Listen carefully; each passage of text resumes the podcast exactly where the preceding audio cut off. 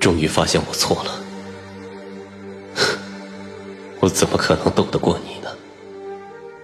帮我找找谢卓吧，我把他弄丢了，您帮我找找他吧。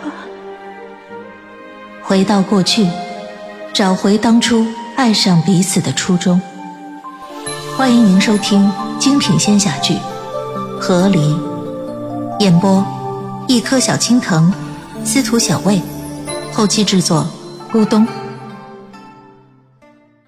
第一百四十七集，在术法仪式上，主神西王母带着我，那便叫一个快。我们可谓是瞬间便落到了昆仑之巅上。如今，昆仑之巅上没有谢卓的结界，只有黑气旋转。昆仑的上仙们也如我所料，都不够谢卓打的。此时的他们，都已经东倒西歪，昏迷在了地上。西王母带着我落下之时，黑色漩涡中心，衣衫破败的谢卓，左手正放在昆仑神器。盘古斧上，没时间感慨。我再次用我的眼睛看到谢卓，我心中只有一句欢呼与呐喊：这斧头他还没劈下！谢卓！我大喊他的名字，测试他的清醒程度。他看着我，却一言不发，什么也没回答我。上一次谢卓劈开五百年前时空之时。他还是有理智的，能沟通，会交流。虽然充满了怨念，但还没有像现在这样。现在的谢卓，明显被昆仑的邪祟之气影响的更多了。他一双眼睛都已经黑了。邪神也是拼了命的，将自己的邪祟之气都往他身体里灌。或许邪神也知道，今日这一战。就是背水一战。谢卓若清醒了，再转头来对付他，他就真的完了。西王母见到这样的谢卓，明显也是一愣。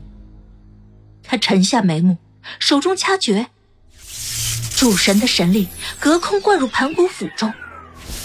这盘古斧本是我昆仑的神器，西王母又是昆仑的主神，两相契合，神力激荡。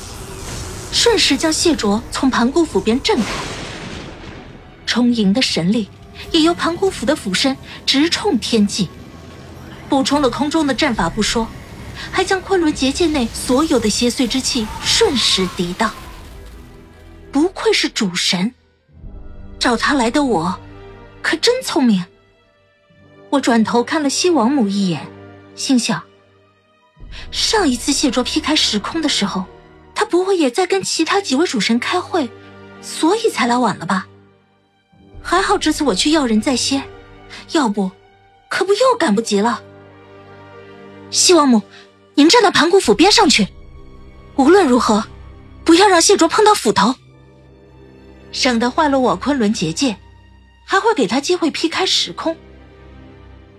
西王母当然是靠谱的。我话音未落。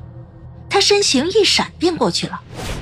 我那高贵的女神一把抡起了开天辟地的斧子，画面有些狂野，而我看在眼里，别提有多安心了。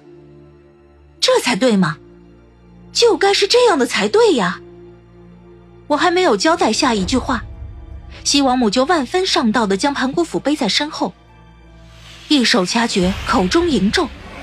开始了对谢卓身上邪祟之气的引入，真不愧是我昆仑主神。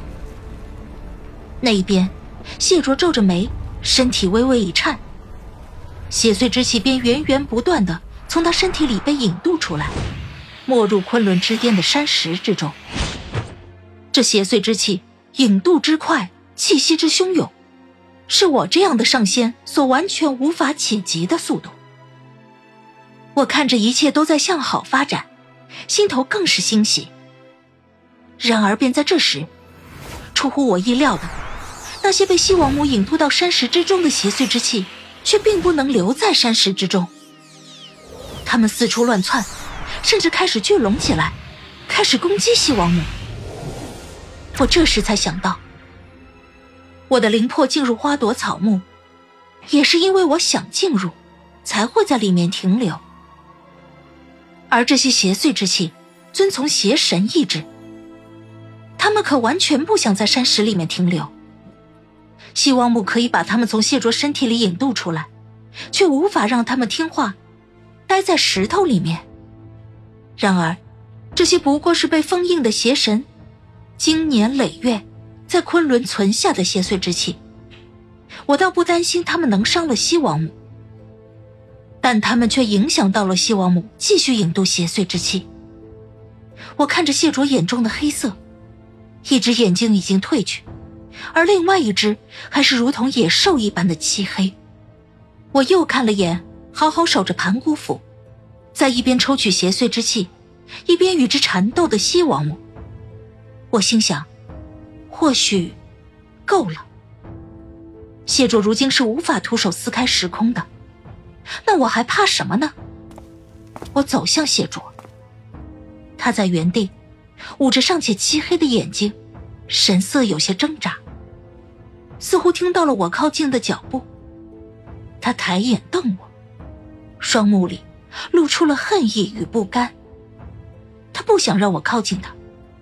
于是，他手一挥，掌心出现了一把剑。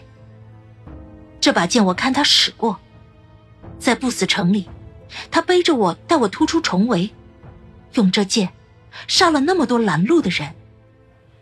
九下后退，西王母担忧我，挥手一记术法让谢卓打了过去。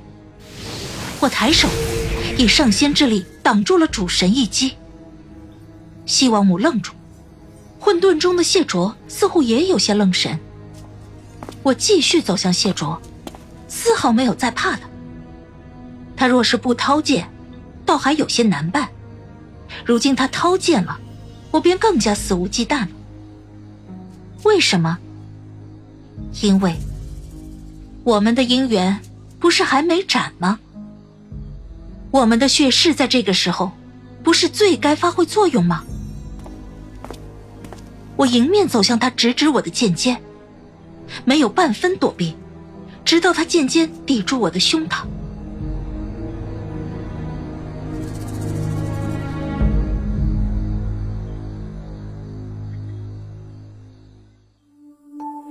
亲爱的听众朋友，本集已播讲完毕，感谢您的收听，欢迎订阅，我们精彩继续。